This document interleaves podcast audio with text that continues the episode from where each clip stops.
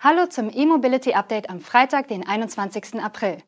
Mit folgenden News und Highlights aus der Welt der Elektromobilität schicken wir Sie ins Wochenende. Tesla meldet Zahlen fürs erste Quartal. Honda enthüllt Concept Cars für China. BYD zeigt neue Elektromodelle. Li Auto plant fünf E-Autos bis 2025 und schwedischer Elektrofloh ab 10.000 Euro. Tesla hat die Geschäftszahlen für das erste Quartal 2023 vorgelegt. Mit Spannung wurde erwartet, wie sich die massiven weltweiten Preissenkungen des Unternehmens auf die eigene Bilanz auswirken. Die Antwort? Der Umsatz sinkt leicht, der Gewinn dagegen beträchtlich. Wir haben die Details.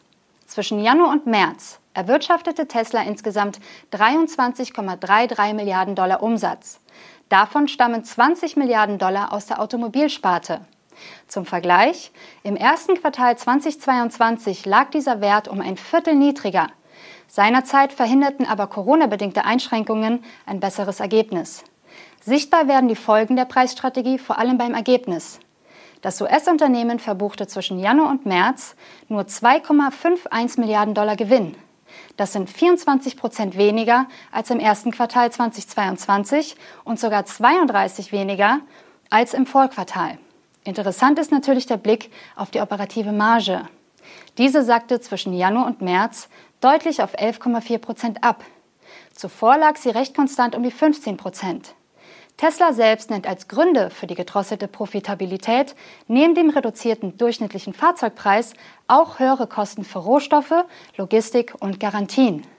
Außerdem investiert das Unternehmen nach eigenen Angaben aktuell stark in den Hochlauf der Fertigung seiner 4680er Batteriezellen. Das mit der Skalierung verbundene Volumenwachstum ist jedenfalls unbestreitbar. Dafür stehen die Produktions- und Auslieferungszahlen für das erste Quartal, die bereits bekannt waren. Von Januar bis März hat Tesla demnach rund 440.800 Elektroautos hergestellt und rund 423.000 Exemplare ausgeliefert. Beides sind neue Bestwerte. Honda will in China ab 2035 nur noch rein elektrische Modelle verkaufen. Das gab der japanische Autobauer auf der Automesse in Shanghai bekannt. Dort lieferte Honda auch einen Ausblick auf neue Elektromodelle, die im kommenden Jahr auf den chinesischen Markt gebracht werden sollen. Die als Prototypen gezeigten neuen Stromer INP2 und INS2 sollen ab Anfang 2024 die bereits in China erhältlichen Modelle INP1 und ENS1 ergänzen. Technische Daten liefert Honda noch nicht. Die beiden neuen Elektroautos sind aber ebenso wie die ersten beiden Honda-Stromer für den chinesischen Markt zwei Varianten desselben Modells. Als Designleitlinie gilt die Kombination des exzellenten Nutzens von SUVs mit der schlanken Form von Limousinen, wie es Honda formuliert. Als drittes Konzeptfahrzeug präsentiert Honda in Shanghai zudem das IN-SUV, dessen Serienmodell noch vor Ende 2024 auf dem chinesischen Markt starten soll. Dieses werde der erste Vertreter auf einer neuen Elektroarchitektur sein, teilen die Japaner mit, nennen aber keine weiteren Details. Das Modell soll mit neuesten Sicherheits- und Fahrassistenzsystemen und einer KI-gestützten Variante der Connect-Technologien aufwarten. Mit diesen Modellen will Honda den Weg ebnen, um in China bis 2035 zu 100% Elektroautos zu verkaufen. Global wollen die Japaner früheren Angaben zufolge bis 2030 insgesamt 30 Elektromodelle auf den Markt bringen und 2 Millionen Stromer pro Jahr verkaufen. BYD hat auf der Auto Shanghai eine Reihe von Elektro- und Plug-in-Hybridmodellen vorgestellt. Darunter ist auch der vollelektrische Kleinwagen BYD Siegel, der nun zu Preisen von umgerechnet rund 10.500 Euro auf den chinesischen Markt in den Vorverkauf gestartet ist. Die Premiere des Siegel war bereits erwartet worden, da das Modell seit Januar beim chinesischen Ministerium für Industrie und Informationstechnologie angemeldet ist. Die wichtigsten Fakten in Kurzform. Der Siegel ähnelt bei der Optik zwar dem Kompaktmodell Dolphin, der auch in Europa auf den Markt kommen wird, ist aber fast 35 cm kürzer. Das Modell nutzt die Blade-Batterie mit LFP-Zellchemie und bietet zwei Akkugrößen. 30 Kilowattstunden sollen für 305 Kilometer sorgen und knapp 39 Kilowattstunden sollen 405 Kilometer ermöglichen. Nach chinesischem Standard wohlgemerkt. Premiere feiert in Shanghai auch das rein elektrische Konzeptauto Song L, das es offenbar künftig vor allem mit dem Tesla Modell Y aufnehmen soll. Wie chinesische Medien melden, soll der Song L wie auch die Limousine Seal die Cell-to-Body-Technologie nutzen.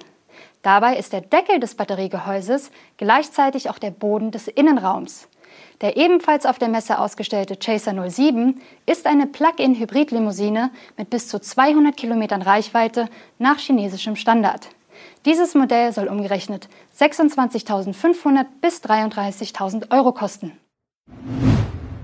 Der chinesische Hersteller Li Auto steigt in den Markt für rein elektrische Fahrzeuge ein.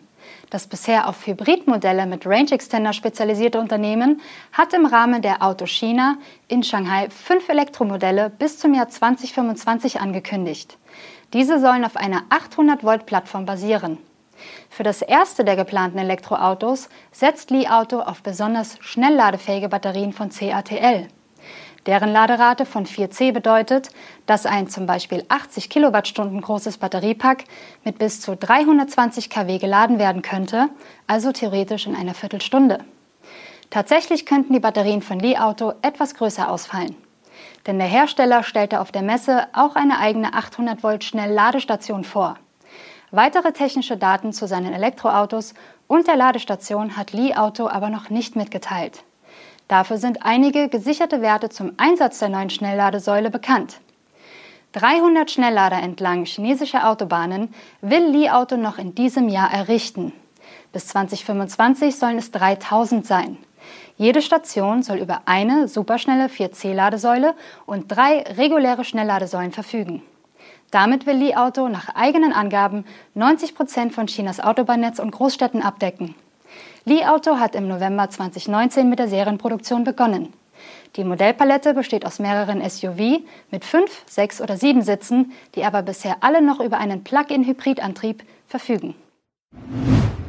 Aus Schweden kommt ein neues Startup namens Lovely, das sich mit elektrischen Leichtfahrzeugen als IKEA der Elektroautos positionieren will.